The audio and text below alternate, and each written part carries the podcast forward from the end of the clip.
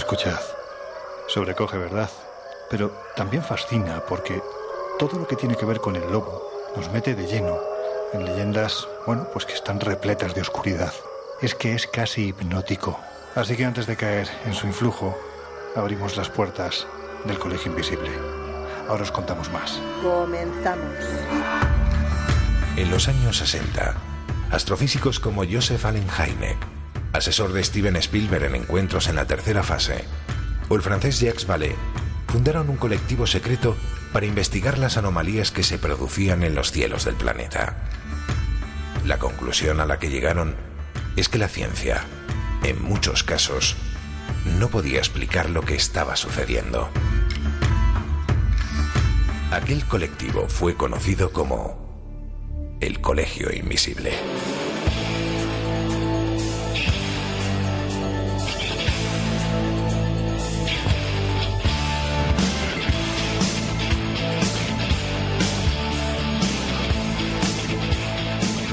El Colegio Invisible, con Lorenzo Fernández Bueno y Laura Falcó en Onda Cero.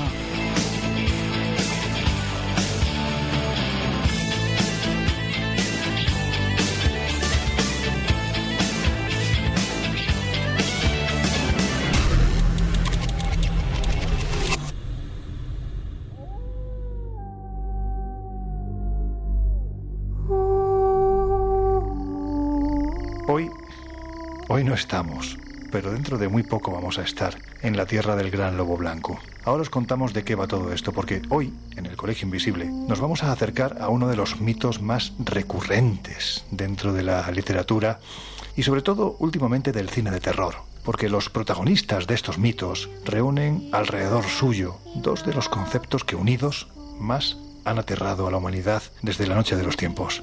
Os hablo de la madrugada y, por supuesto, del lobo.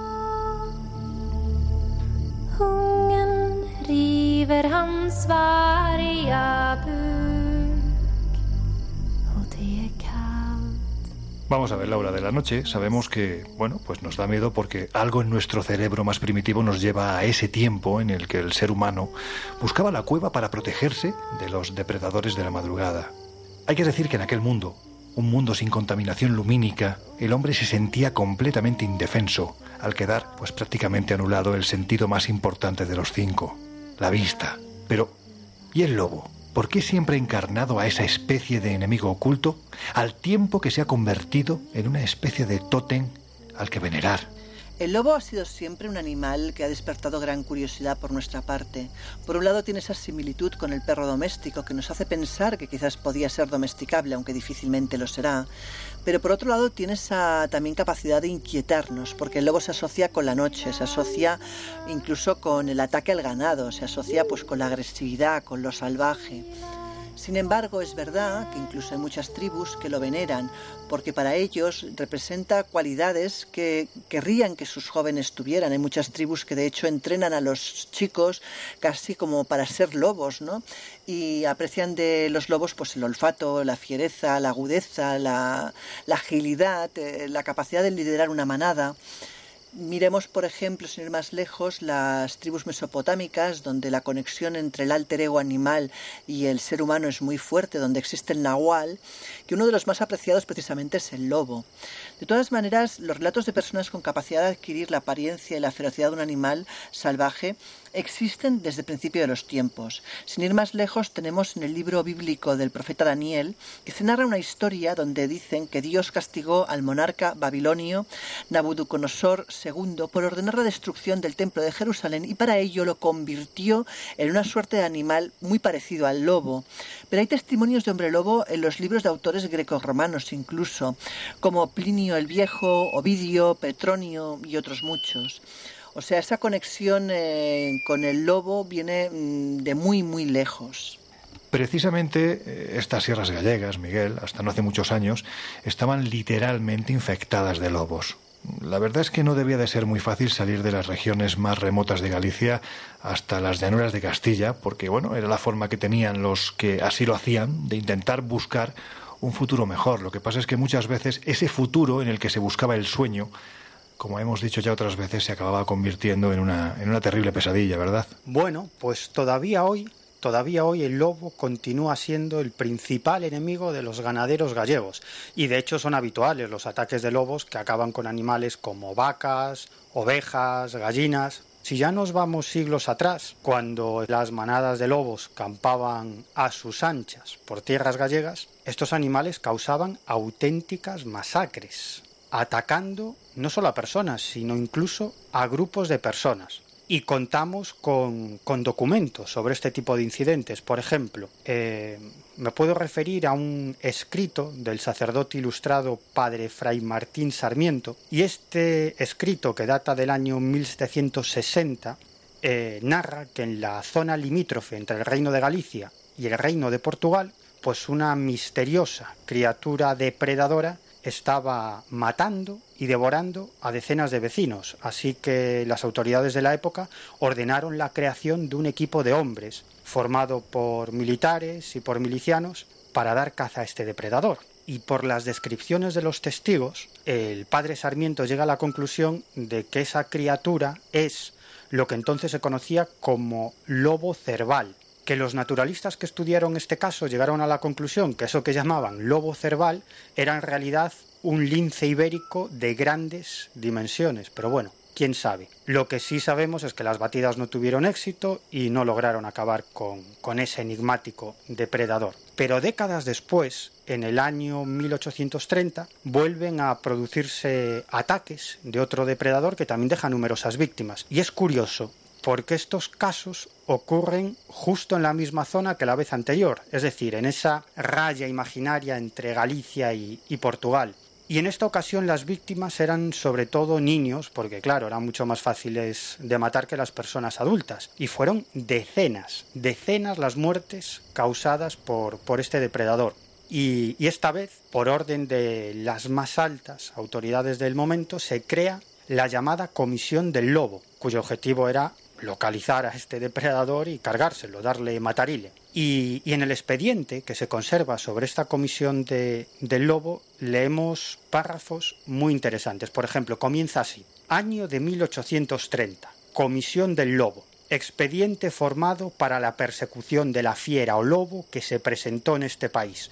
Comisionado para el exterminio de ella, el señor don José Baquer, gobernador militar en plaza de Monterrey, es más, en estos legajos se describen incluso algunas de las muertes causadas por esta criatura. Por ejemplo, en uno de esos párrafos leemos El día 16 del mes corriente, otra, otra fiera ha cogido un muchacho en el pueblo de Vilafrade, del reino de Portugal, y concurriendo las gentes en su auxilio, como le echaron un tiro, le dejó y aún le volvieron al pueblo con vida. Y que en el Vilaverde que se halla inmediata y en el propio reino, en los días anteriores había llevado también a otro niño al que en el monte encontraron, ya parte de su cuerpo comido. Se creó incluso una partida para pólvora y balas, para dar caza a esta criatura depredadora, y se contrató a los cazadores más avezados de la época, pero bueno, tampoco consiguieron echarle al guante a este, a este depredador.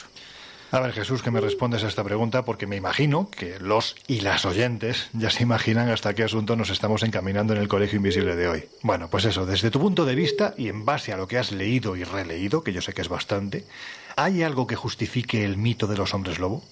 Bueno, debemos tener en cuenta que la transformación del hombre en lobo u otras criaturas y animales es una creencia popular bastante extendida por, todo el mundo y, en muchísimas culturas. No solo las creencias y el pensamiento mágico alimentaron estas ideas, sino que, por ejemplo, determinadas malformaciones físicas presentes en los recién nacidos que, sumadas a las supersticiones de cada época y cultura, pues formaban o alimentaban, mejor dicho, esta creencia en seres mitad humano mitad animales. Pero si hablamos de hombres lobo o licántropos, como los ha bautizado, podríamos decir, la, la, ciencia, debemos hacer referencia a un antiguo rey de Arcadia llamado Licaón. Al sacrificar un niño a Zeus, éste le castigó con una maldición. Él y todos sus descendientes se transformarían en bestias. Pero en fin, es una de tantas. Eh, entre los romanos ya se hablaba de hombres que se convertían en lobos al llegar la noche y recuperaban su forma humana por el día. Eh, muchísimos guerreros de, de pueblos primitivos pues utilizaban la piel del lobo para cubrirse en combate con el fin, pensaban, de, adquirir la fuerza de este animal. Heródoto, por ejemplo, nos habla de unas gentes asentadas a orillas del Mar Negro que se transformaban en lobo ciertos días del año para atacar y devorar a sus víctimas, en este caso seres humanos. La cosa no se limita al mundo antiguo, porque a partir de los siglos XVI y XVII el mito se extiende como, como la pólvora por toda Europa y ya estamos en un terreno más, más peligroso, porque llegan las acusaciones y, más importante, las condenas de, de muchos hombres al ser acusados de, de, convertirse en lobo. Después, de hecho, veremos algunos casos concretos. Pero bueno, a la hora de intentar buscar una, una explicación racional a la proliferación de esta clase de, de relatos, muchos han optado por la teoría del cornezuelo, un hongo que crece en los granos de, de centeno con la humedad y bueno, pues ingerirlo provoca alucinaciones bastante intensas. Hay casos contrastados, de hecho, ¿no? Se ha hablado de posesiones demoníacas en masa que se explican por el efecto, pues en poblaciones enteras incluso, de, de esta clase de, episodios de sugestión e histeria. ¿Podría ser la creencia eh, en un hombre lobo provocada por, por el cornezuelo? Bueno, hemos visto que hay casos posibles, pero sí que es cierto que algunas de estas historias han tenido lugar en zonas donde no se consumía el alimento infectado por el cornezuelo. Por lo tanto, bueno, pues esta teoría o esta posible explicación ahí quedaría descartada. Volvemos de nuevo a esas características físicas que, que, citábamos al principio, esas malformaciones, o bueno, ya no tanto malformaciones, sino pues eh, cuestiones como eh, pues el excesivo crecimiento del vello, las cejas pobladas, el pelo en la frente, las uñas muy ásperas o afiladas. Pues claro, estas características en una persona, sumada a las creencias, a las supersticiones, podían provocar pues esta clase de, de relatos.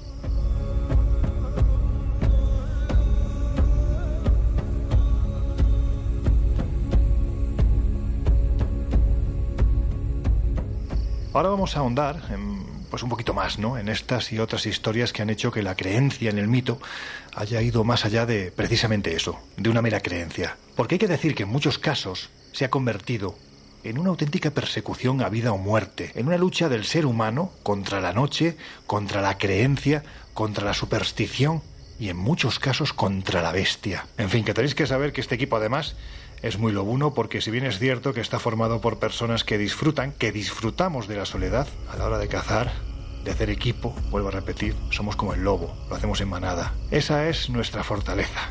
Bueno, venga, que no me enrollo más, que si no, la vamos a acabar liando. El Colegio Invisible. El periodismo de misterio ya está aquí, en Onda Cero.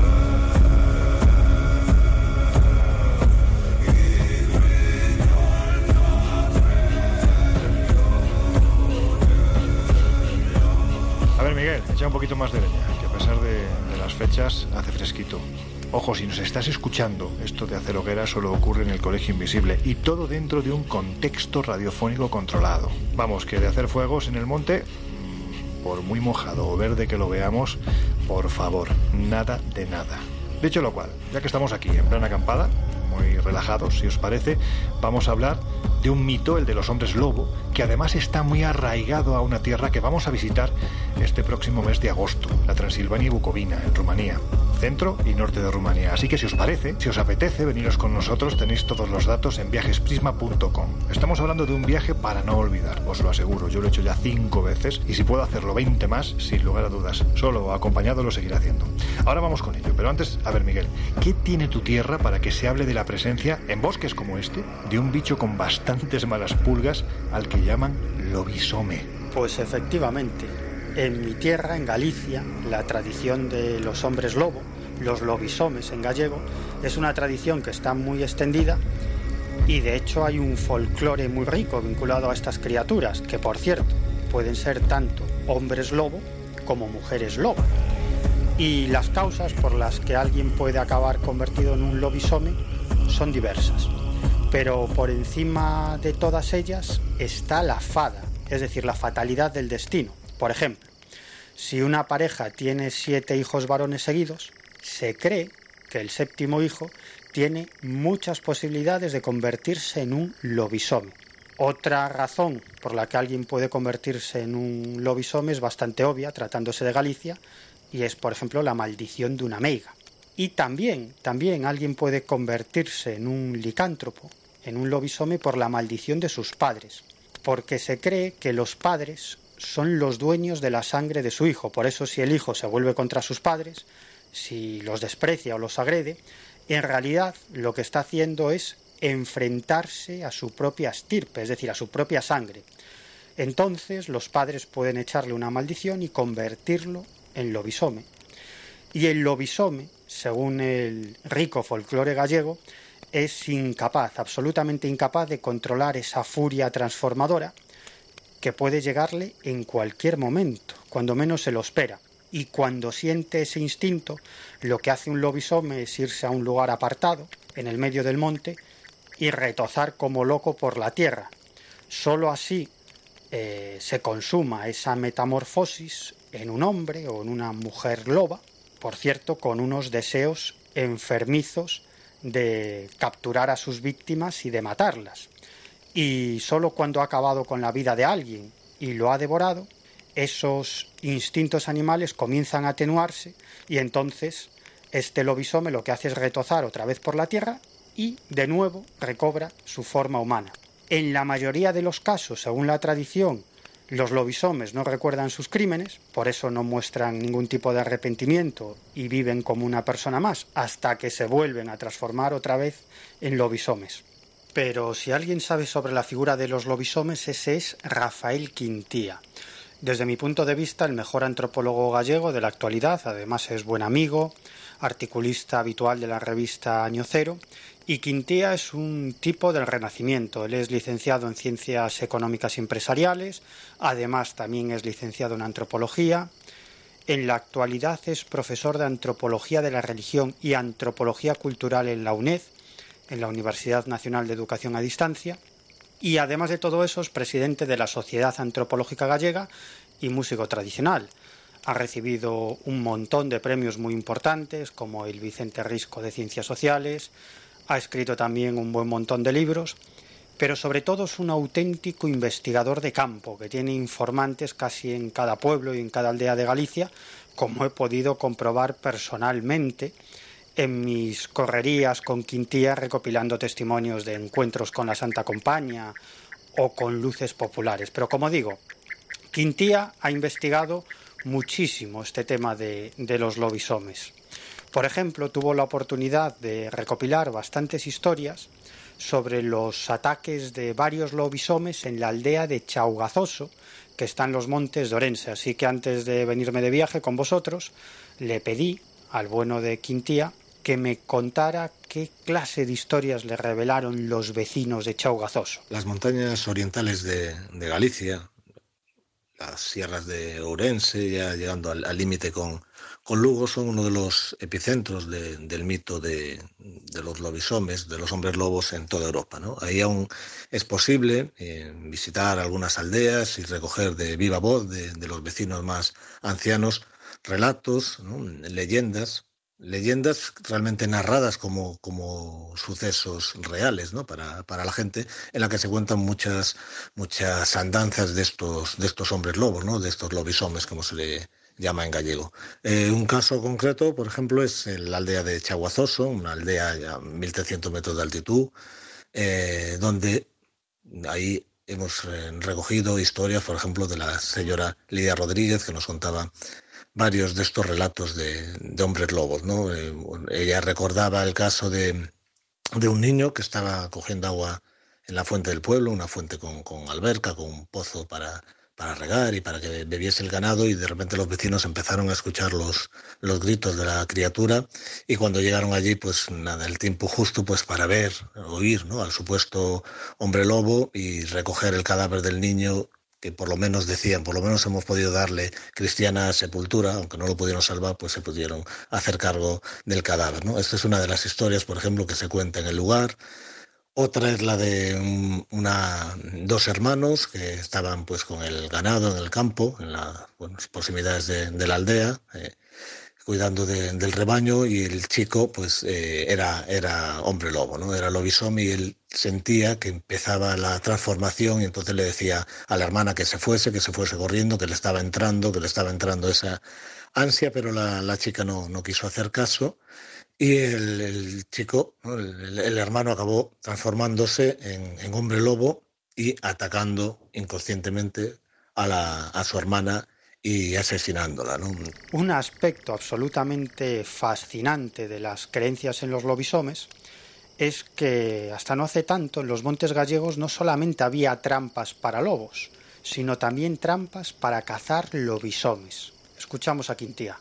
Antiguamente y hasta comienzo del siglo del siglo XX era habitual en aquellos lugares de Galicia donde el lobo era más abundante y competía con el ser humano en el mismo ecosistema, incluso bueno, era un, peligro para, para la economía de los agricultores y los, los ganaderos, eh, pues era habitual la construcción de trampas para lobos, ¿no? Se denominaban fochos de lobos y básicamente era una estructura circular, un pozo, a veces eh, eh, recubierto de piedra, en el que convergían una serie de muros a forma de, embudo que servían para ir conduciendo poco a poco al lobo hacia, hacia la trampa, ¿no? a través de, pues, de batidas y de, monterías. Eh, hoy en día, ya desde hace muchas, muchas décadas, obviamente están, están abandonados, ya, no se caza el lobo, pero sí tienen un gran valor eh, etnográfico, ¿no? incluso también vinculado a la mitología y a, y a nuestro patrimonio inmaterial, porque de hecho, en estas sierras de las que hemos hablado, cerca de, esta aldea de, Chaguazoso y en un páramo de altura impresionante, existe una de estas trampas de, de lobo, uno de estos fosos, además muy, muy particular porque tiene cuatro muros, o sea, es de doble convergencia y cuando uno lo ve en la distancia, pues lo que, eh, lo que le parece es una, una, gigantesca cruz hecha con muros de piedra sobre, sobre este páramo y que convergen en un, en un pozo central. Bueno, pues cuando se habla con los vecinos de la zona, realmente a, este, a esta trampa de lobos, a este focho de lobos, le llaman el focho do lobo da. Lobo da lobo de, de la gente, es otro de los sinónimos para lobisome, para hombre lobo. Quiere decir que para los vecinos del lugar esa trampa no era para cazar lobos, ¿no? según nos contaban, sino que era para cazar hombres lobos. Es un hecho eh, muy, muy interesante y muy, muy particular, ¿no? La, pervivencia de esa creencia que esta realmente era una trampa para, para cazar hombres lobos, hombres lobos que, según la, la tradición, pues eran, eran frecuentes o tenían estas montañas pues como, como coto de caza, podríamos decir. Hoy en día se puede visitar todavía ese, ese impresionante eh, de lobo, esa trampa, y más cuando uno sabe ¿no? que la, la, creencia mitológica es que realmente esa trampa no era para lobos, sino que era para hombres lobos. Si bien hay que decir que muchos de los vecinos que aún viven en esta en estas aldeas nos decían que no recordaban haber cazado nunca en ese en esa trampa ni a un lobo ni a un lobisome, ¿no? Pero no lo achacaban a, la inexistencia de estas especies, ¿no? sino a la falta de destreza de, la gente que, organizaba las, las cacerías. Quintía también recopiló la historia de una familia que fue expulsada de un pueblo orensano, de Alvarellos, porque los vecinos de este pueblo acusaban a los miembros de esta familia de ser lobisomes. Otra de, esas, eh, de estas fascinantes historias sobre, hombres lobos que se cuentan es, por ejemplo, una que se narra eh, en los pueblos de Alvarellos y que habla de una, una familia de hombres lobos que fue, que fue expulsada, ¿no? fue desterrada de su pueblo al considerarlos eh, lobisomes. Parece ser, según, según cuentan los, o contaban los mayores ¿no? de esta aldea, que una mujer tuvo tuvo una niña, dio a luz una niña eh, cubierta de pelo. Eh, este fenómeno inusual despertó las sospechas de los, de los vecinos y empezó a correr el rumor de que, de que el bebé y los padres pues, habían engendrado un, licántropo, un, hombre lobo. Eh, fue tal la presión social que, la familia se vio obligada a huir y a refugiarse en los bosques vecinos de, Vilaza, Alvarellos y Guimarães. ¿no? Y dicen que allí construyeron una pequeña casa y pasaron el, resto de su vida. Incluso se comenta que la familia tuvo un segundo hijo y también nació con el cuerpo cubierto de pelo. ¿no? Eh, posiblemente estamos ante un caso de hipertricosis, ¿no? una, una enfermedad que, que produce un crecimiento desmesurado el pelo corporal y que bueno la gente interpretó en esta clave mitológica porque eh, las creencias ¿no? y nuestra cultura también condicionaba nuestra forma de ver la realidad pero más allá del relato lo cierto es que en estas sierras cuando uno va, a explorar ese lugar donde supuestamente fue desterrada esta familia y donde, donde vivió pues ahí hay un riachuelo que lleva por nombre por nombre perdón eh, regato de los lobisomes, ¿no? el riachuelo de los hombres lobos. Y no deja de ser curioso como la propia toponimia también nos está hablando de estos mitos. Por último, quise preguntarle a Quintía por unos personajes absolutamente de película, los matalobos, personas que se dedicaban a matar a lobos con sus propias manos. Hay que decir que en Galicia el lobo adquiere el, bueno, el rango casi de un, de un ser mítico, ¿no? de, un, de un animal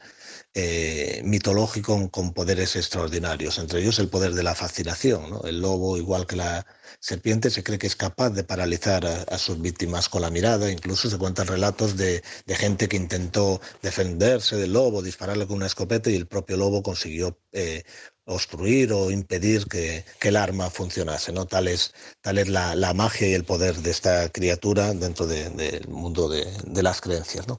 Por eso que cuando había algún vecino, alguna persona que era capaz de enfrentarse al lobo, que tenía fama de, de poder derrotar al lobo, bueno, pues se le consideraba también una persona extraordinaria y solía ser eh, apodada como eh, matalobos. ¿no? Hay varios relatos en diferentes lugares de Galicia que hablan de estas personas, de estos eh, hombres apodados matalobos. Una, por ejemplo, aquí muy cerca de, de la ciudad de Pontevedra, en los alrededores, ahí hay un monte que se llama precisamente Matalobos y según el relato eh, debe, debe, este nombre a que una vez venían unos vecinos de, un pueblo un pueblo de aquí al lado de, Pontevedra persiguiendo el lobo, gritando el lobo, el lobo, y este, este hombre que vivía que vivía del otro lado del río, que marca la, la, frontera entre estos dos pueblos, pues eh, salió al camino pues al encuentro del lobo.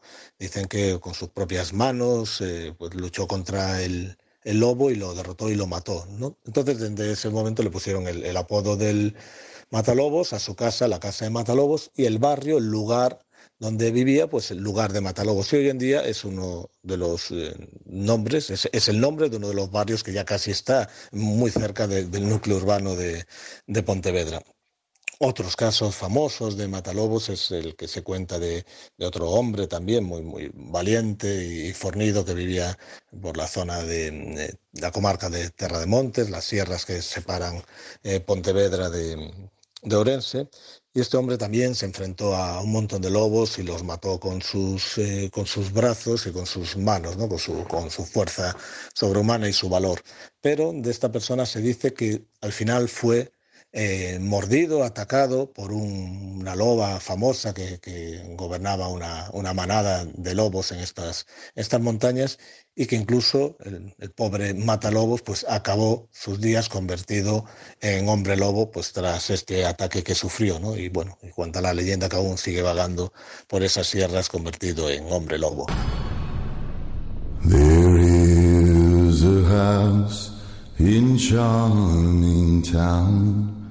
They call the rising sun. And it's been the ruin of many a poor girl. And me, oh God, I'm one. El Colegio Invisible. Los jueves de una y media a dos y media de la madrugada en Onda Cero. Lord, I'll be home.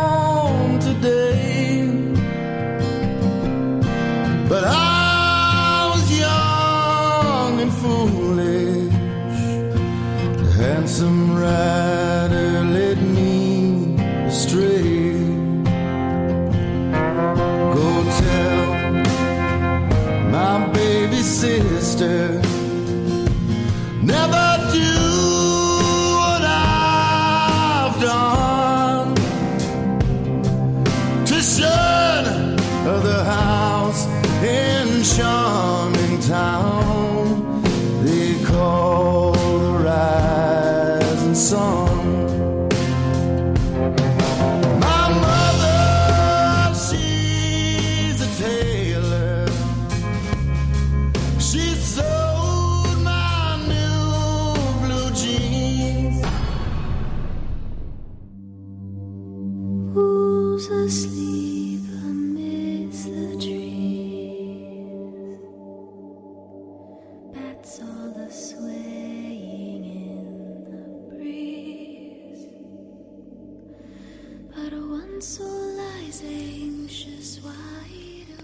Antes de seguir con las historias que nos va a contar Miguel, y que repito, tienen mucho que ver con la geografía gallega, que durante siglos ha dado pie a la aparición de historias que permanecían encerradas entre montañas y bosques que pocos, hay que decirlo, se atrevían a rondar una vez que caía la noche. Bueno, pues vamos, si os parece, al origen del mito, porque esto de los hombres lobo, como no podía ser de otro modo, tiene un origen en un castigo divino, ¿verdad, Laura? Pues efectivamente, mira, en la mitología griega, Licaón, que era un rey de Arcadia, hijo, eh, según la versión que leamos, eh, de Plesgago y Melibea o de Titán y Gea, eso va variando dependiendo la, versión que nos encontremos, era un rey, se supone, culto, religioso, querido por el pueblo y que además adoraba a Zeus.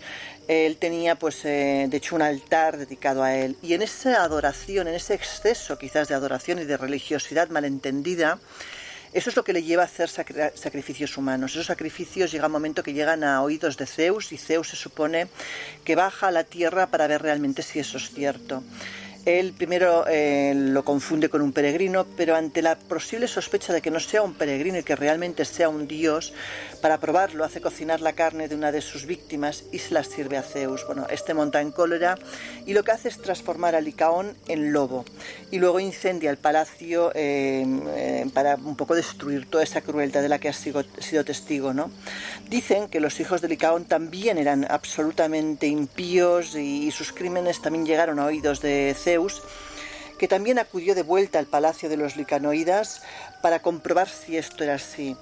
El caso es que estos jóvenes príncipes tuvieron la osadía de asesinar a su propio hermano, Aníctimo, eh, y de servir sus entrañas a este huésped que era Zeus. Zeus descubre el engaño y dicen que enfurecido los convierte a todos absolutamente en lobos y los fulmina con un rayo destructor.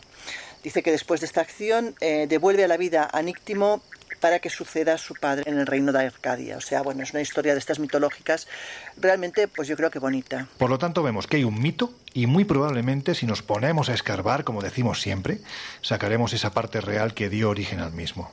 Pero, a ver Jesús, ¿en qué momento entra en escena esa extraña atracción, o casi casi podemos decir que influjo maldito que tienen estas criaturas, criaturas mitológicas hasta el momento, vamos a dejarlo claro, hacia la luna llena? Pues bien, se cuenta que para que Zeus le perdonase, Licaón aullaba cada luna llena para ser, para ser perdonado. Otra leyenda cuenta que en una ocasión la luna descendió más de la cuenta a la tierra y se quedó atrapada en las ramas de, un árbol.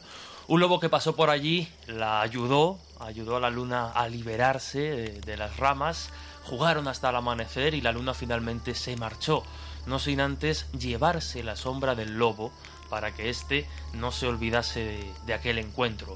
Desde entonces, cuenta esta leyenda, los lobos aullan a la luna llena pidiéndole que devuelva la sombra de aquel lobo. Al menos esta leyenda pues es más bonita que, que la anterior.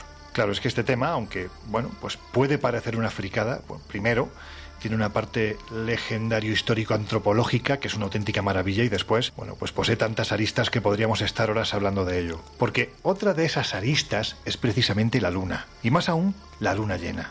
¿Qué clase de magia envuelve al satélite terrestre para atraernos y también aterrorizarnos a partes iguales? Bueno, la Luna siempre ha tenido a su alrededor un halo de misterio importante. De hecho, se dice de la Luna que puede afectar a las mareas, que puede afectar incluso a las cosechas. Algunos hablan de que incluso afecta al crecimiento del pelo cuando te lo cortas en luna nueva o luna creciente o decreciente, ¿no? Bueno, eh, hay gente incluso que afirma, cosa que es muy difícil de comprobar, que puede afectar a nuestro humor, a nuestros cambios, a nuestras decisiones. Comentan, por ejemplo, que cuando hay luna nueva es un periodo fácil y, y adecuado para la calma y la introspección que en cambio cuando estamos en un cuarto creciente es un momento de iniciar proyectos, un momento de gran vitalidad y que incluso es bueno casarse en cuarto creciente porque favorece la unión de la pareja. En luna llena, por ejemplo, vienen los cambios conductuales en los seres humanos. Por eso que en luna llena se asocia también a los hombres lobo, ¿no? Dicen que pueden cambiar los estados de ánimo, cambios de humor súbito o incluso alterar las fases del sueño. También, por ejemplo, se asocia la luna llena a los excesos. Es más, dicen que es más probable incluso quedarse embarazada, no lo sé yo, nunca se me ha ocurrido probarlo, pero bueno. Y en cuarto menguante, por ejemplo, dicen que es un momento idóneo para tomar decisiones o madurar los hechos. También se cree que es un momento en que los estados mentales alterados se apaciguan. Es decir, eh, hay toda una serie de, de conceptos, de rituales incluso mágicos asociados a los diferentes estados de la luna.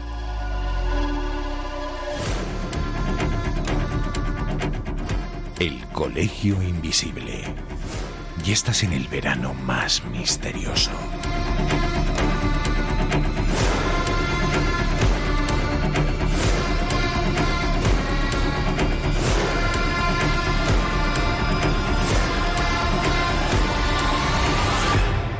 La luna. Hace tiempo recuerdo que a un queridísimo amigo, que es además oyente del Colegio Invisible, una persona, bueno, pues de nuestros más ilustres, más ilustres invisibles. Eh, recuerdo que se sorprendía cuando comentábamos en uno de los viajes que hicimos precisamente a esa zona de la, de la Transilvania, eh, en Rumanía, eh, cuando comentábamos en un cementerio de noche, caída la noche, en un sitio, bueno, pues imaginad, ¿no? Tremendamente bucólico, porque los cementerios de, de Transilvania son entre tristes, tenebrosos, oscuros, en fin, son sitios recomendables si tienes un carácter taciturno. Bueno, pues como os decía, recordaba con aquella persona, con aquel amigo, que la luna era parte de la Tierra, es decir, en la noche de los tiempos, o quizás un poquito más allá, es decir, hace muchos millones de años, un meteorito, uno de esos neos, ¿no? de los objetos cercanos a la Tierra que están siendo vigilados por la NASA como destructores totales, en este caso, sí colisionó con la Tierra e hizo que se desprendiese un fragmento lo suficientemente importante como para que con el paso de los siglos, de los millones de años, pues se acabara transformando en esta luna que nos contempla especialmente cuando, cuando llega el plenilunio. Pero en fin, vamos a centrar un poco el asunto porque si no, efectivamente, nos vamos a, ir de tiempo una vez más. Y si hemos venido hasta este bosque, Miguel, situado en la Sierra Orensana de Queixa y de Mamede, es precisamente por lo que cuentan las crónicas que ocurrió en estos mismos parajes y seguramente a una hora muy cercana a la que nosotros estamos ahora aquí calentándonos con este pequeñito fuego. Bueno, pues en este caso os hablamos de historia pura y dura. Historia triste, eso sí, y además historia con nombres y apellidos. A ver, Miguel, ahí va la pregunta, que llega uno de nuestros primeros y más importantes protagonistas. ¿Quién fue Manuel Blanco Romasanta? Pues Manuel Blanco Romasanta fue un asesino en serie, que según confesó en el proceso en el que fue juzgado, cometía esos crímenes a causa de que sufría licantropía, es decir, que una fuerza irrefrenable lo llevaba a convertirse en hombre lobo que atacaba y que devoraba a sus víctimas. Sabemos Manuel Blanco Romasanta nació en el año 1809 en Esgos, que es un municipio al norte de la provincia de Orense, y que presentaba una constitución física un tanto especial, porque medía un metro treinta y siete centímetros y tenía unos marcados rasgos femeninos. Además sabía leer y escribir, aunque no tenía ninguna clase de estudios y como os podéis imaginar, para esa época que alguien del pueblo supiera leer y escribir pues era algo bastante excepcional. Se sabe que se casó, que trabajó unos años como sastre junto a su esposa, pero esta mujer fallece, así que Manuel Blanco decide cambiar de oficio y se hace buhonero, es decir, vendedor ambulante. Y es gracias a este oficio que pudo recorrer gran parte del noroeste peninsular. Se decía de él que era, bueno, pues desde muy pequeñito ya era un niño muy especial, ¿no? Efectivamente, porque Manuel Blanco Romasanta nació en el año 1809, pero no como Manuel, sino como Manuela. Así consta en su partida de nacimiento, aunque es verdad que ocho años más tarde, en un registro parroquial, ya aparece como Manuel. De hecho, expertos como Fernando Serrulla, que es responsable de la unidad de antropología forense del Instituto de Medicina Legal de Galicia, consideran que su partida de nacimiento no fue un error, porque seguramente cuando nació sus padres no sabían si era niño o era niña, y al final se decantaron porque era niña y, así la bautizaron como Manuela. Luego debieron considerar que, que, tenía que Manuel Blanco tenía un micropene y lo educaron como, como un niño, pero la realidad es que seguramente no tendría un pene, sino un clítoris muy desarrollado. Por eso el forense Fernando Serrulla considera que Manuel Blanco Roma Santa sufría de pseudohermafroditismo femenino. Y esta teoría también se sustentaría en el hecho de que se sabe que Blanco Roma Santa tenía rasgos claramente femeninos y que se dedicaba a labores que en esa época eran propios de mujeres, como calcetar y bordar. Obviamente estábamos en otra época. Además, también se sabe que siempre estaba rodeado de mujeres y que no tuvo descendencia. Hay un año que es clave para su vida, 1839. ¿Qué fue lo que ocurrió? Pues sucedió que 1839 es el año en el que una maldición hizo su efecto en Roma Santa, convirtiéndolo en un hombre lobo. Claro, esta es la versión del propio Roma Santa. Y según él, según este criminal confeso, esa maldición venía de algún familiar o de algún pariente. Y desde entonces, a causa de esa maldición, pues llevó una vida errante y criminal, matando a personas y alimentándose de su carne. Según confesó Roma Santa, a las autoridades, a veces cometía esos crímenes solo, pero otras veces lo hacía en compañía de otros dos hombres lobo que solo identificó por sus nombres, Genaro y Antonio. En su declaración, el asesino confeso dijo que, los tres, es decir, que Genaro, Antonio y él se revolcaban por el suelo y se convertían en hombres lobo. Y entonces, a partir de ese momento, devoraban a cualquiera que se encontraran en su camino. Podían permanecer, según dijo, hasta ocho días en forma de hombres lobo, hasta que finalmente recobraban esa forma humana. Sin embargo, no perdían la memoria de todo lo que habían hecho, de esos asesinatos que habían cometido en forma de hombre lobo sino que recordaban perfectamente esos crímenes y decía que los tres se ponían a llorar. Bueno, esto es lo que contó Roma Santa ante el tribunal.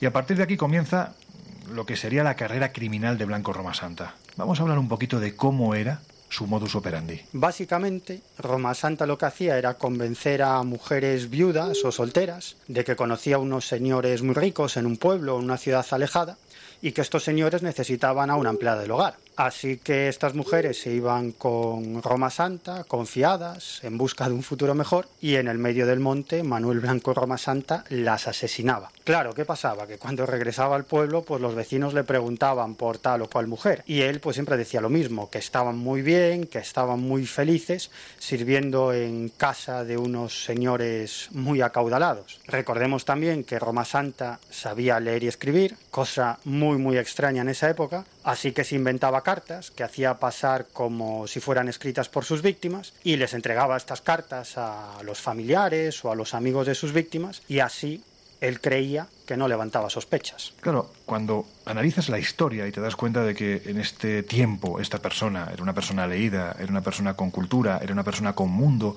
y además bastante hábil, lo que llama la atención es que si tenía todo tan bien tejido, al punto de que él mismo redactaba las cartas de las personas a las que supuestamente había llevado a Castilla, ¿cómo le acabaron pillando? En definitiva lo trincaron porque la gente empezó a sospechar. Claro, pasaban los años y esas mujeres que se habían ido con Roma Santa nunca regresaban, los vecinos y los familiares tampoco tenían noticias de ella, excepto esas cartas que entregaba el propio Roma Santa, así que empezaron a sospechar. Y además se daba otra circunstancia, y era que Manuel Blanco Roma Santa era vendedor de ungüentos de grasa. Así que, bueno, empezó a correrse el rumor de que esos ungüentos en realidad estaban hechos con la grasa de esas mujeres que se habían ido con él. Y, además, por si fuera poco, algunos vecinos encontraron en medio del monte ciertas pertenencias personales de algunas mujeres que, que, se habían ido con Roma Santa y que habían desaparecido. Total, que viendo que la cosa se estaba poniendo muy fea, Roma Santa puso pies en polvorosa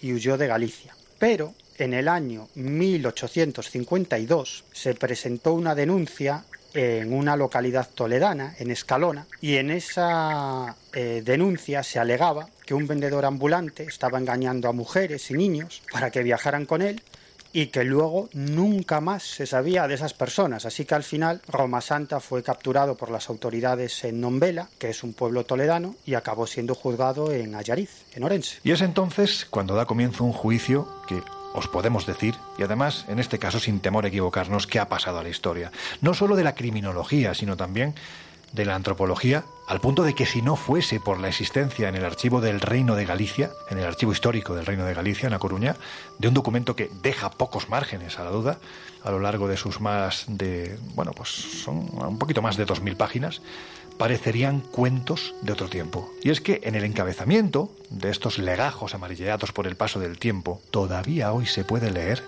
lo siguiente. Causa 1788 del hombre lobo.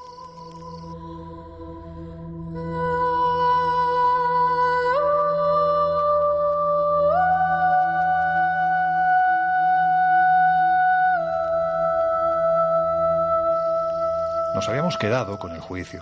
El juicio a un hombre lobo, que dicho así, en fin, parece una coña marinera, pero fue absolutamente real.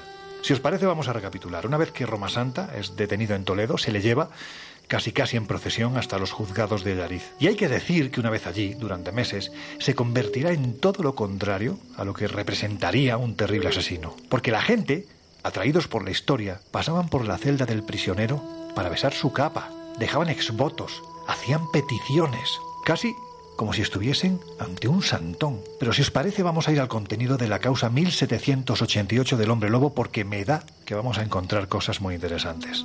A ver, Laura, ¿qué es exactamente, porque tenemos acceso a ese documento, qué es exactamente lo que dice? Pues a lo largo de estas páginas desarrolla lo que es la instrucción del caso que llevó el juez Quitín Mosquera y recoge las declaraciones del asesino. Cuentan, por ejemplo, su versión de cómo surge esta maldición. Y lo dice de la siguiente manera. Dice, la primera vez que me transformé fue en la montaña de Couso. Me encontré con dos lobos grandes con aspecto feroz. De pronto caí al suelo, comencé a sentir convulsiones, me revolqué tres veces sin control y a los pocos segundos yo mismo era un lobo. Estuve cinco días merodeando con los otros dos hasta que volví a recuperar mi cuerpo, el que usted ve ahora, señor juez.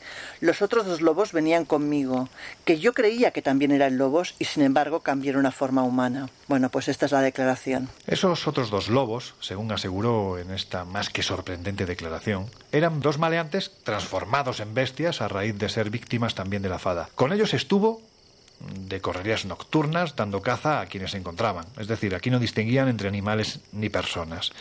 Sea como fuere, esta causa también habla del examen psiquiátrico que hasta seis facultativos, cuatro médicos y dos cirujanos le realizaron a Blanco Roma Santa. Y es que estamos hablando de un proceso muy meticuloso, en el que además participaron muchas personas a raíz de la enorme trascendencia pública que tuvo. La España de entonces, evidentemente, no era la España de ahora. No existía el teléfono, no existía los móviles, no existía Internet, por lo tanto, la información tardaba en llegar. Y sin embargo, es sorprendente la velocidad a la que se extendió la historia del del hombre lobo gallego Manuel Blanco Roma Santa. A ver, Laura, ¿a qué conclusión llegaron estos facultativos? ¿Se trataba de un psicópata? Pues sorprendentemente, el equipo médico concluyó, tras atender, como nos podemos imaginar, atónitos las declaraciones del inculpado, que Manuel Blanco no era ni un idiota, ni un loco, ni un maníaco, ni tan siquiera un imbécil. De hecho, eh, dicen que en su cabeza no hay eh, un motivo físico que transforme el equilibrio moral, eh, ni el más mínimo vestigio de que haya perdido la razón o la moral. Dice que sus sentidos y su juicio parecen despejados y rectos, que conoce lo que es bueno, lo verdadero y lo justo, pero que, según él comenta, en algunas temporadas tiene la desgracia de convertirse en lobo y entonces, contra su voluntad, se ve obligado a desgarrar a su prójimo con uñas y dientes y que para lograrlo se revuelca en la arena, condición antecedente a su transfiguración. Dicen también eh, que todo esto eh, hace, aparte, que conserve luego la memoria.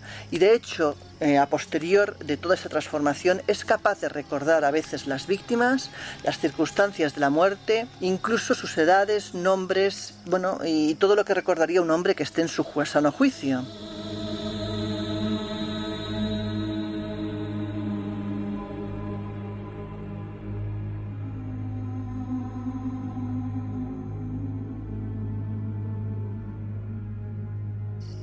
O sea que al menos en apariencia, Blanco Roma Santa era un tipo que no sufría patología psiquiátrica alguna. Además, bueno, pues por lo que destila este documento, era plenamente consciente del daño que estaba infringiendo. Bueno, pues el juicio, para que os hagáis una idea, duró casi un año y un poquito más, un año y un, par de meses, tres meses.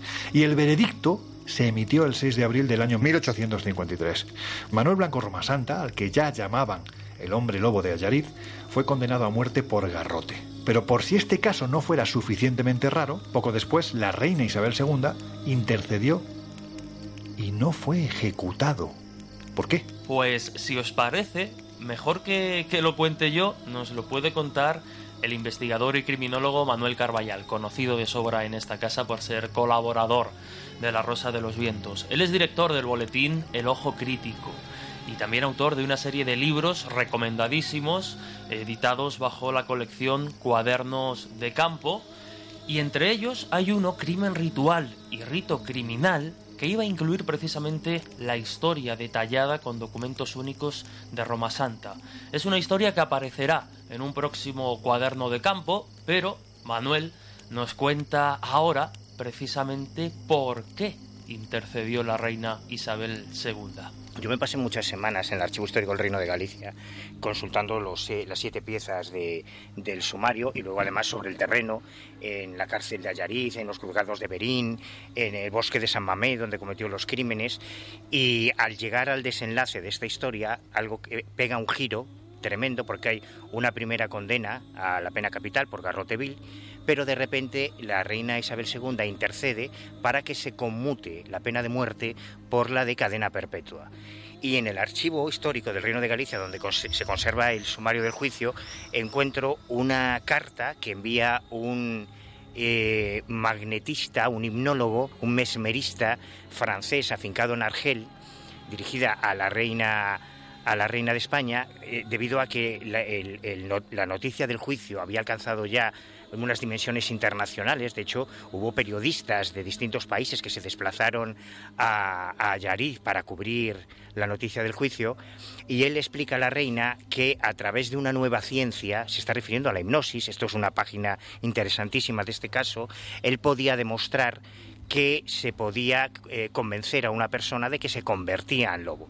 Aseguraba que él ya lo había hecho en varios experimentos y que por tanto Manuel Blanco Roma Santa no sería consciente ni por tanto culpable, imputable por esos crímenes porque sufriría una monomanía, esa es la expresión que él utiliza, que lo haría creerse que realmente se convertía en un lobo y no sería eh, responsable de sus actos. Y finalmente la reina sorprendentemente conmuta la pena de muerte por la de cadena perpetua.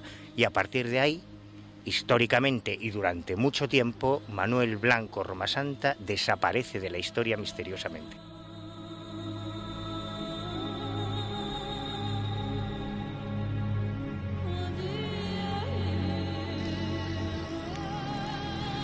Vemos que toda esta historia está repleta de, claroscuros y no solo por eh, bueno pues es por esa supuesta maldición que podía aquejar a Blanco Roma Santa. Es que incluso hasta el día de hoy los expertos que continúan investigando este caso, vuelvo a repetir, es un caso casi casi único en la historia de la criminología española, no se ponen de acuerdo a la hora de determinar cómo terminó sus días Roma Santa.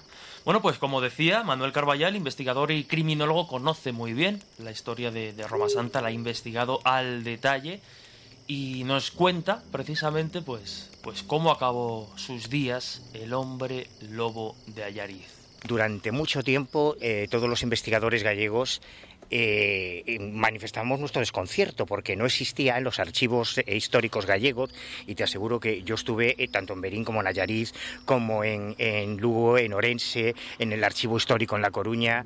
No había, estuve en la aldea donde él nació en Rebordechao, para ver si había alguna tumba a su nombre. En la prisión de Ayariz y en la de Berín, las dos donde cumplió condena, no había ningún registro de fallecimiento, no constaba que hubiese cumplido la cadena perpetua en Galicia, simplemente desaparecía su rastro.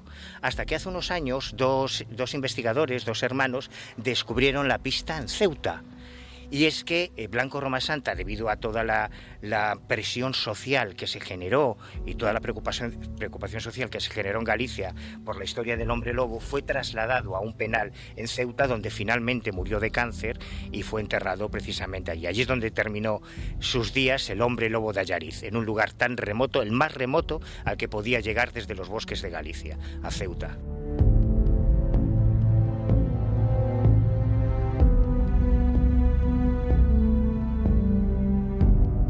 El Colegio Invisible en Onda Cero.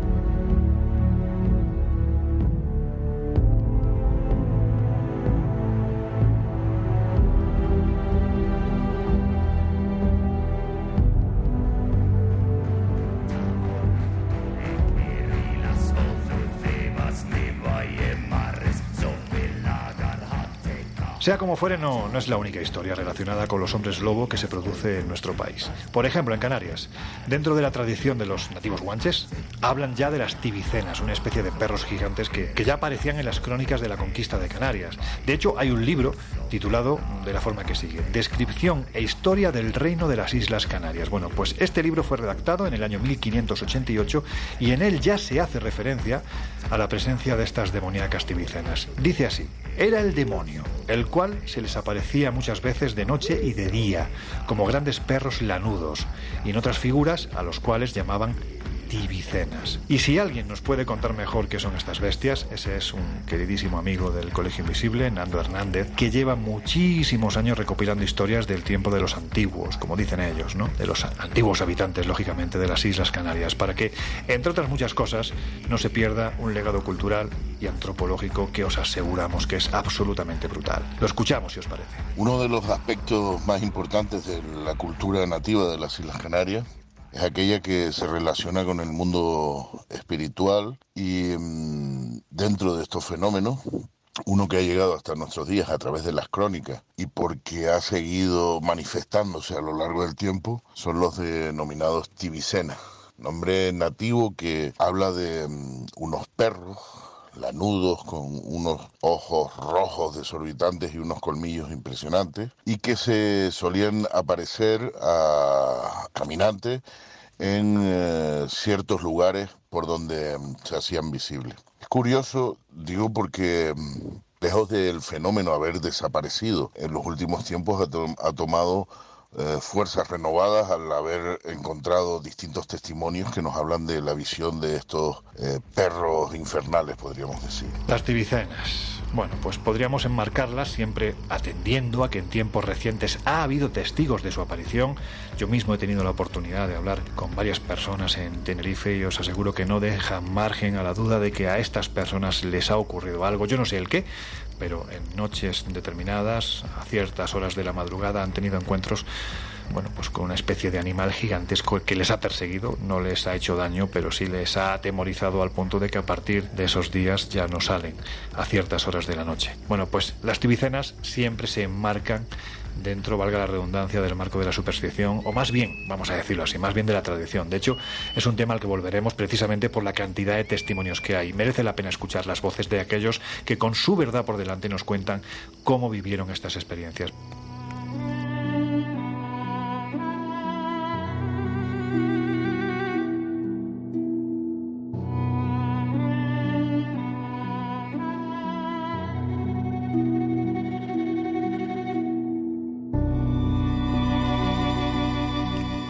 Jesús, hay una película que está basada en hechos reales, eso es lo que dicen, y que se titula El Pacto de los Lobos.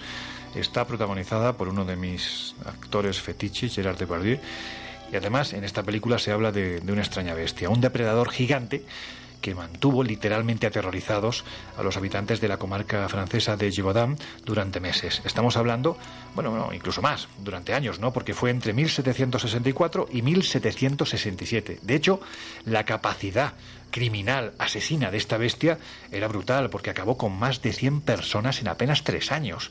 De hecho, precisamente esto le hizo ganarse el sobrenombre de Bestia de Givaudan. A ver, ¿qué fue lo que ocurrió? Uf, la historia de, de- la bestia de Gebaudan es una historia increíble, pero, pero de, de realidad 100% y que pone de manifiesto, pues eso, ¿no? Cómo, cómo la realidad supera la ficción. Todo comenzó en la primavera de 1764. Tenemos que situarnos en las proximidades de la localidad de Langogne, al sudoeste de, Francia. A raíz de- del ataque sufrido por una, por una joven pastora, por lo que no pudo definir de otra forma que, que como una bestia, comienza lógicamente a cundir el pánico, pero lo que es peor, comienzan a producirse las muertes. A pesar del temor inicial, desatado por el relato de, la víctima, la historia, bueno, pues pasa de largo, se, olvida, hasta que el 30 de junio de ese mismo año, de 1764, se produce un nuevo ataque.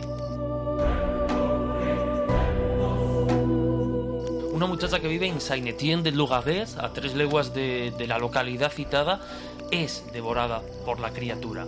Se trata de Jean Boulet, una niña de, de apenas 14 años y que desgraciadamente pasará la historia por ser la primera víctima mortal conocida de la bestia del Gebaudan. A partir de ese momento la bestia se vuelve imparable. Nuevos ataques, nuevas muertes y todo esto va más a partir de- del 8 de agosto de ese año. Aquel día, 8 de agosto, el temible ser mata a otra muchacha en otra localidad y a finales de mes causa la muerte de dos niños más. El 6 de septiembre, a las 7 de la tarde, la criatura aparece en una aldea muy próxima y degüella en la puerta de su propia casa a una mujer de, de 36 años. Diez días después, apenas diez días después, destroza de nuevo a otro hombre, le come las entrañas. El día 26 de septiembre vuelve a matar a una niña de 12 años delante de, de- de su propia madre, que, pues, que asiste impotente a, a la tragedia. Y realmente podríamos seguir así detallando eh, diferentes y múltiples muertes hasta agotar el programa. Durante los tres largos años que, que la célebre bestia atemorizó a las gentes de, la comarca del Gebaudán, la lista de fallecidos aumentó considerablemente y de forma preocupante. Hay documentos oficiales que, así lo atestiguan, que se pueden consultar y bueno, pues documentación recopilada por personajes de, de la época, por ejemplo la del padre François Fabre, que en el año 1901 recopiló hasta un total de 146 ataques. Según esta documentación, se puede asegurar con seguridad que hubo un total de 70 víctimas mortales y 27 heridos de gravedad. Estamos hablando de unas cifras terribles. Estos testigos describían a la bestia como un animal de- del tamaño de un asno, de color marrón rojizo y con una larga raya negra sobre, sobre su espalda. Además, se hablaba, pues lógicamente, de unas grandes fauces mayores que las de un lobo normal, enormes garras afiladas, similares a las de, a las de un felino, una velocidad asombrosa, una agilidad impresionante. Se hablaba de que corría más que, cualquier caballo. En fin, vemos aquí una mezcla de cualidades eh, de diferentes animales muy increíble. Según, según las víctimas, era capaz de, levantarse sobre las patas traseras, de, de erguirse y antes de atacar siempre se agachaba para saltar al cuello de sus víctimas. Lógicamente, eh, ante tantas muertes, tanto temor, tanto rumor, el asunto no tardó en llegar a oídos de las autoridades, que además, y dadas las dimensiones de- del problema, se lo tomaron bastante en serio. El rey Luis XV envió a cuatro escuadrones a la zona para dar caza a la bestia y tras varios intentos infructuosos, lo único que consiguieron pues realmente fue diezmar la, la población de lobos y convertirse en una carga para los lugareños. Ante el fracaso de sus soldados en la misión, el monarca decide enviar a unos experimentados cazadores desde Normandía y ofrece, ojo al dato, la suculenta recompensa para quien dé caza a la bestia de 6.000 libras. Una cifra que además aumenta porque hubo otros contribuyentes a la causa Y bueno, pues con sus aportaciones el total de la cifra ascendió a 9.200 libras, un dato que contrasta brutalmente con las 6 libras que se pagaban por la caza de un lobo normal. Spoiler, tampoco dio resultado. Mientras la bestia seguía suelta, etiquetada ya como demoníaca por, por los clérigos, es atacada Merillén Ballet, de 20 años y criada del párroco de la población de Paulac. Con una sustancial diferencia en este ataque. La valiente Merillén consigue dañar a la bestia en el pecho con, un largo palo que llevaba, un palo con un cuchillo afilado en, en el extremo, y después de esta hazaña, realmente el animal desaparece durante tres semanas, concediendo pues un breve respiro. Un breve respiro impulsado en septiembre de 1765 cuando los cazadores logran capturar un gran ejemplar de, de lobo.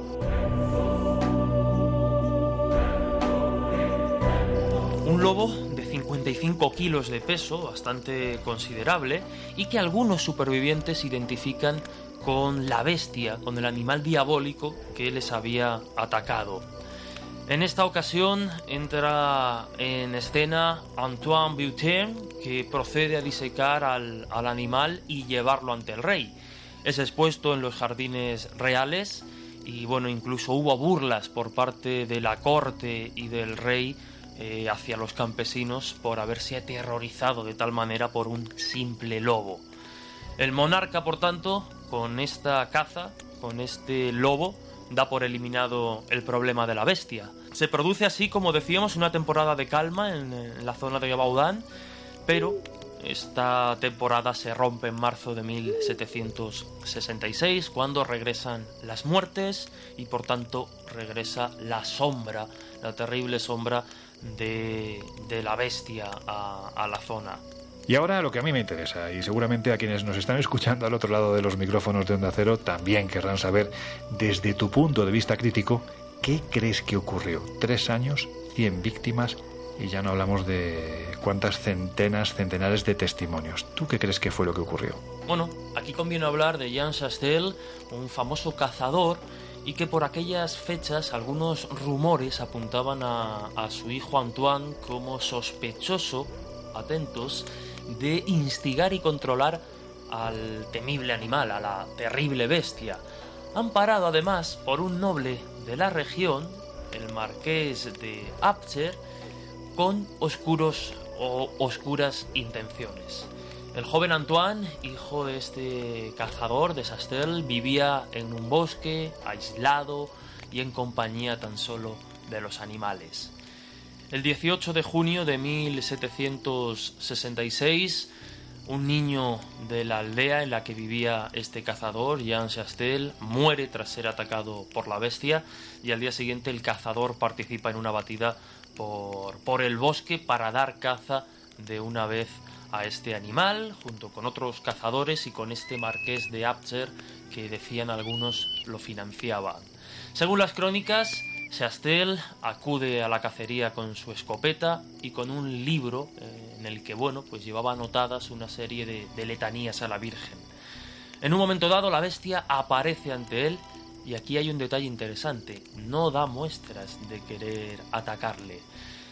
Esa batida acaban con su vida, acaban con la bestia, ponen fin a la pesadilla que se había prolongado durante años y en la autopsia se comprueba que el depredador presenta numerosas cicatrices en todo su cuerpo, huellas de diversas heridas que los cazadores lógicamente habían infligido en sus diferentes escaramuzas y el estudio del cadáver demuestra que la bala disparada por Jean Chastel a corta distancia le había destrozado varias vértebras del cuello. Por otra parte, encuentran restos óseos en su estómago pertenecientes a ovejas y a un ser humano de, de corta edad. Se describe a la criatura como una especie de lobo de tamaño desmesurado, macho, con pelaje color rojizo y con un peso de 65 kilos. Las patas y la cabeza son enormes, las garras, tal y como decían los testigos, muy afiladas, el hocico puntiagudo y las fauces provistas de una mandíbula pues muy potente y de unos dientes afilados y, aterradores. Los restos del animal fueron donados al Museo de Ciencias Naturales de, de París, su esqueleto se conservó en dicho museo, fue expuesto junto a una serie de grabados de la época y por desgracia se, se conservaron allí hasta que se perdieron para siempre en un incendio en 1830. Las hipótesis han pasado por todas las, las opciones, desde un lobo desmesurado, un lobo normal, digamos, pero de dimensiones tremendas, con capacidades asombrosas, a pues a que se tratase de un ejemplar de esta especie de lobo con, con malformaciones congénitas o un híbrido de distintos animales. Se ha hablado de, leones, de tigres, de osos, de hienas. Es verdad que estas opciones han sido desechadas, como por ejemplo la que hablaba de que era una especie de, de- de criatura eh, extraterrestre o algo así. Lo que queda claro es que no fue una mera leyenda, la bestia de Gabaudan existió y al igual que sus muchas víctimas, pues ya forma parte de, la historia de Francia.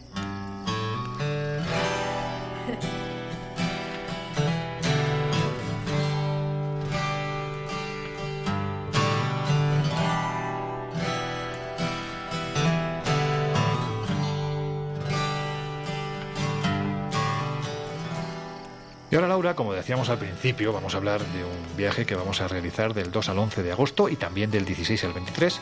Vamos a viajar a Transilvania y Bucovina, porque aunque siempre se relaciona estas regiones de la Rumanía con los vampiros, bueno, pues hay que decir que quizás sean más famosas internamente y en lo relativo a sus mitos a los hombres lobo, ¿verdad? De hecho, el mito del hombre lobo es anterior incluso a los vampiros. Dicen que habitaron allí hace más de dos milenios y medio y se llamaban dacios, que eran los hijos del gran lobo blanco. Y para convertirse en esos guerreros lobo inmortales tenían que pasar tres pruebas, que iban pues desde la guerra de lanzas hasta pasar por una zona donde había un dragón que los podía volatilizar directamente, ¿no? Bueno, todo este ritual era para acabar transformándose en hombre lobo y ser inmortal. Salmosis, el gran lobo blanco, el dios de los dacios, con unas similitudes tremendas precisamente a lo que en cierto modo también le ocurriría a Jesús 2700 años después. Bueno, pues toda esta ruta del gran lobo blanco y muchas más cosas que, que son alucinantes porque Rumanía es un país por descubrir, especialmente la zona norte, tanto Transilvania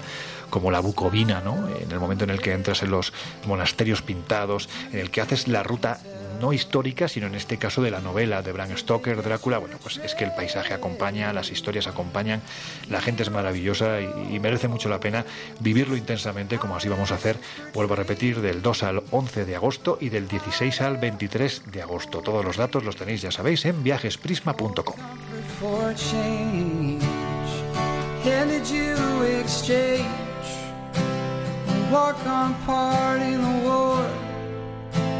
be rolled in a cage.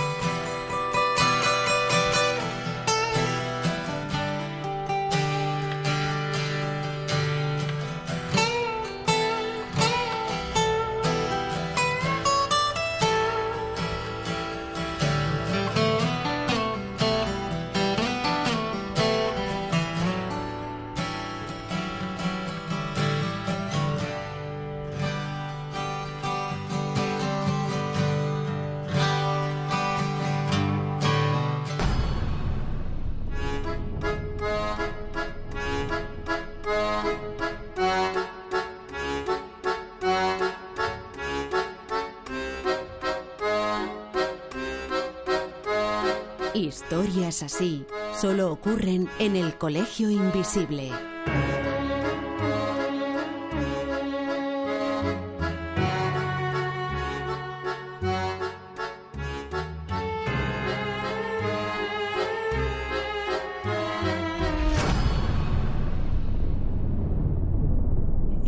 Sunshine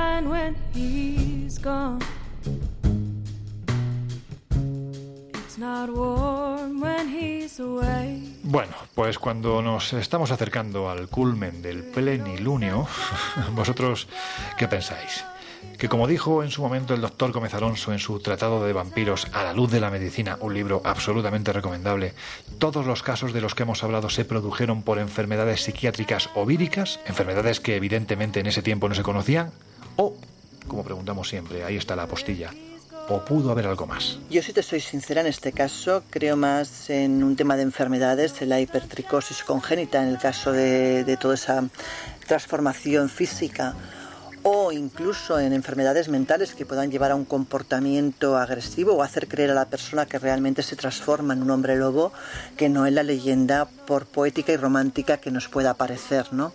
Y me pasa un poco también lo mismo con los vampiros. Me encanta el tema, pero he de reconocer que posiblemente se quede todo en una leyenda más que en una realidad. Yo en este caso me decanto claramente, pero claramente por la hipótesis de las enfermedades, porque como sabéis de sobra, en el pasado había muchas enfermedades que la gente atribuía, entre otras cosas, al mal de la licantropía. Alguna de estas dolencias era o es la hipertricosis, por ejemplo, que lo que provoca es un crecimiento exagerado del pelo por todo el cuerpo, o la porfiria, que impide la producción de glóbulos blancos y que, entre otros síntomas, provoca una sensibilidad especial a la luz, el retraimiento de las encías, con lo que parece que los caninos alargan, y también el crecimiento de pelo por todo el cuerpo. Y luego está la teriantropía, que es una enfermedad psiquiátrica que consiste en que la persona pues se cree que puede convertirse en un animal.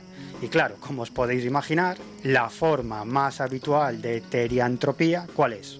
Pues la llamada licantropía clínica. O sea, cuando la persona está convencida de que puede transformarse en un lobo. Bueno, yo creo que como en muchas ocasiones la, superstición o la leyenda siempre oculta algo de realidad, pero no debemos olvidar que quizá los elementos más fantásticos, pues como puede ser la existencia de, de hombres lobo tal y como los conocemos a día de hoy y no como en- hemos comentado en algunas leyendas, como aquellos guerreros que realmente se eh, pues imbuían de unas eh, en un estado de trance que les hacía casi pues tener esas capacidades, pero como digo, un hombre lobo como tal es extraño, incluso en el caso de la bestia de Gebaudan con víctimas reales que durante años aterrorizó una población, vemos que, que hay un reducto de realidad y que efectivamente existía una bestia que había acabado con, con tantas víctimas.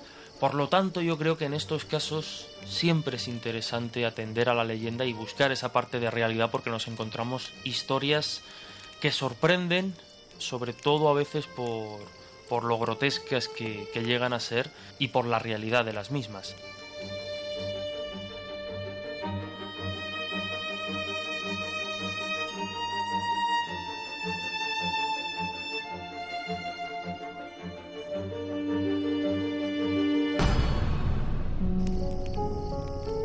¿Qué tiene la luna que tanto nos atrae? Le hemos puesto nombres bellos para quizás ocultar el temor que nos provocaba contemplarla allá en lo alto, durante la madrugada. Astarte, Selene, Hécate, la reina de las brujas. Y sin embargo, la forma que más ha sido testimoniada y que se asocia especialmente a las noches de luna llena es la de un enorme perro negro. Porque el perro, especialmente si es negro y de gran tamaño, se ha asociado siempre a la oscuridad. Basta con echar un vistazo al antiguo Egipto para comprobar que tras la apariencia de un chacal de este mismo color, con las orejas muy puntiagudas, se encuentra el dios Anubis, señor de los mundos inferiores, gobernante de aquello que hay más allá de esta vida. Por tanto, cuando se repite en diferentes tradiciones y en épocas igualmente distintas, es, creo yo, porque algo hay. Algo que desde hace siglos forma parte de las regiones del este y del sur de Holanda, por ejemplo, y que cada cierto tiempo, incluso hoy día en pleno siglo XXI, se manifiesta, siempre, a decir de los testigos, de manera poco amable. Lo llaman Hell Hond, lo que significa, así, a las claras, perro infernal, y su aparición siempre viene acompañada de malos augurios para quienes lo ven. Dicen que el Hellhound es negro y casi siempre tiene orejas puntiagudas, una imagen que, repito, recuerda a lo que la iconografía y los altorrelieves han plasmado del dios Anubis, el dios de la muerte. Su impacto en la sociedad es tal que, por ejemplo, poblaciones como Dilut, en la Baja Sajonia, donde ha sido visto en los alrededores del cementerio y donde ha causado, según dicen los testigos, alguna muerte, su imagen ha sido colocada en la bandera de la localidad y se ha hecho una estatua en recuerdo de este ser demoníaco. Para los habitantes de estas regiones, de hecho, es más bien un ser al que desearían olvidar, ya que se asegura que con solo oír su ladrido es motivo más que suficiente para que al poco alguien cercano fallezca. Los vecinos de estas poblaciones, especialmente con la llegada de los fríos del invierno, prefieren no merodear por las calles, ya que en ese tiempo es precisamente cuando más apariciones del Hellhound se producen.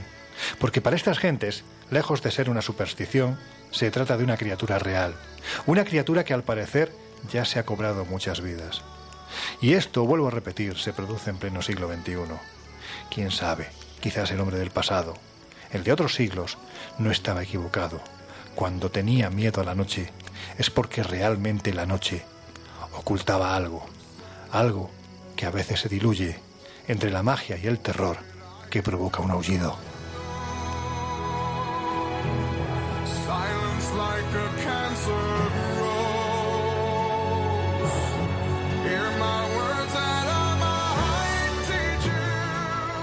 Bueno, pues ahora sí ha llegado el momento de cerrar las puertas del Colegio Invisible. Esperamos que el viaje de hoy, este viaje radiofónico, os haya gustado, a pesar de que ha sido un poquito más escabroso. Lo que pasa es que sí merece la pena ahondar en el mito, como decimos siempre, para darnos cuenta de que es la forma que tenía el hombre del pasado para contar esas historias o parte de la historia que todo el mundo atendiese, a pesar de que con el paso de los siglos, lógicamente ha llegado a nosotros demasiado ornamentado. Pero si escarbamos, nos damos cuenta de que hay una parte real. En fin, que no me voy a enrollar más, que ya tenemos que dar paso a José Luis Salas y sus no sonoras.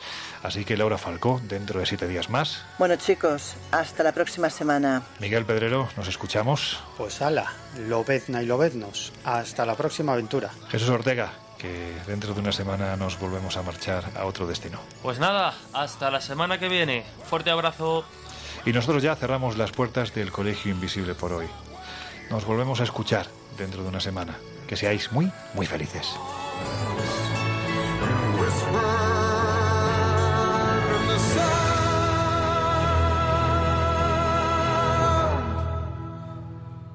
El Colegio Invisible. Con Lorenzo Fernández Bueno y Laura Falcó. En Onda Cero.